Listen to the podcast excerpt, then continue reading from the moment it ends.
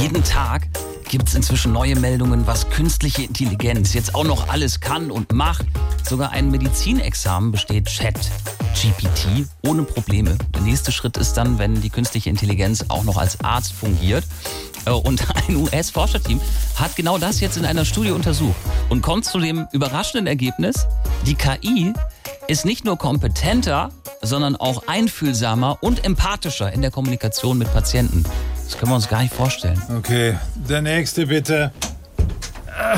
Hallo, Och, Herr Schuster, was fehlt Ihnen heute? ich bin gerade die Treppe runtergefallen und ich glaube, dass mein Bein gebrochen ist. Hat mein Bein gebrochen ist. Hier, ich schreibe Ihnen etwas Ibuprofen auf, ja?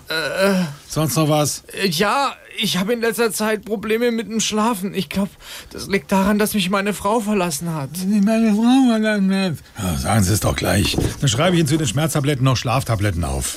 Okay, was kam eigentlich bei meiner Blutuntersuchung raus? Ah, Ich wusste, dass ich was vergessen hatte.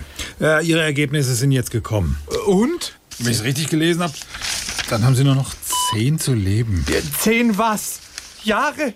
Monate? Tage? Neun, acht, sieben, SWR 3